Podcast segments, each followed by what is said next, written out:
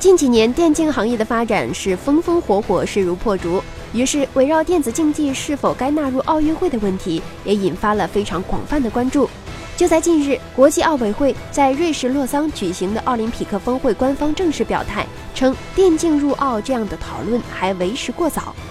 其实是情有可原的，按照惯例，一个体育项目进入奥运会需要国际奥委会提前六到七年的投票决定。例如，近期成为新奥运会的比赛项目的运动高尔夫，这是国际奥委会在2009年就投票通过的。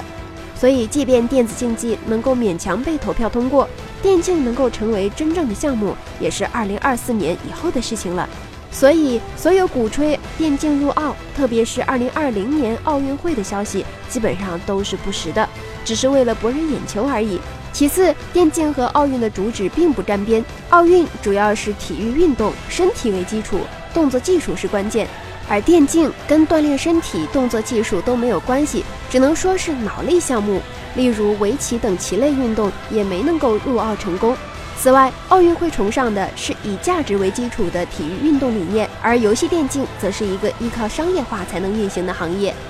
并且游戏种类繁多。入奥了，该选择哪一个游戏才能保持热度和时效性，也是一个非常困难的问题。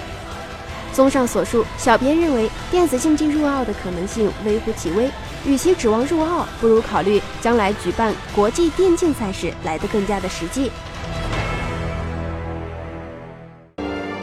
请扫描以下二维码，添加关注“游戏风云”官方公众号，更多精彩好礼及互动内容，你值得拥有。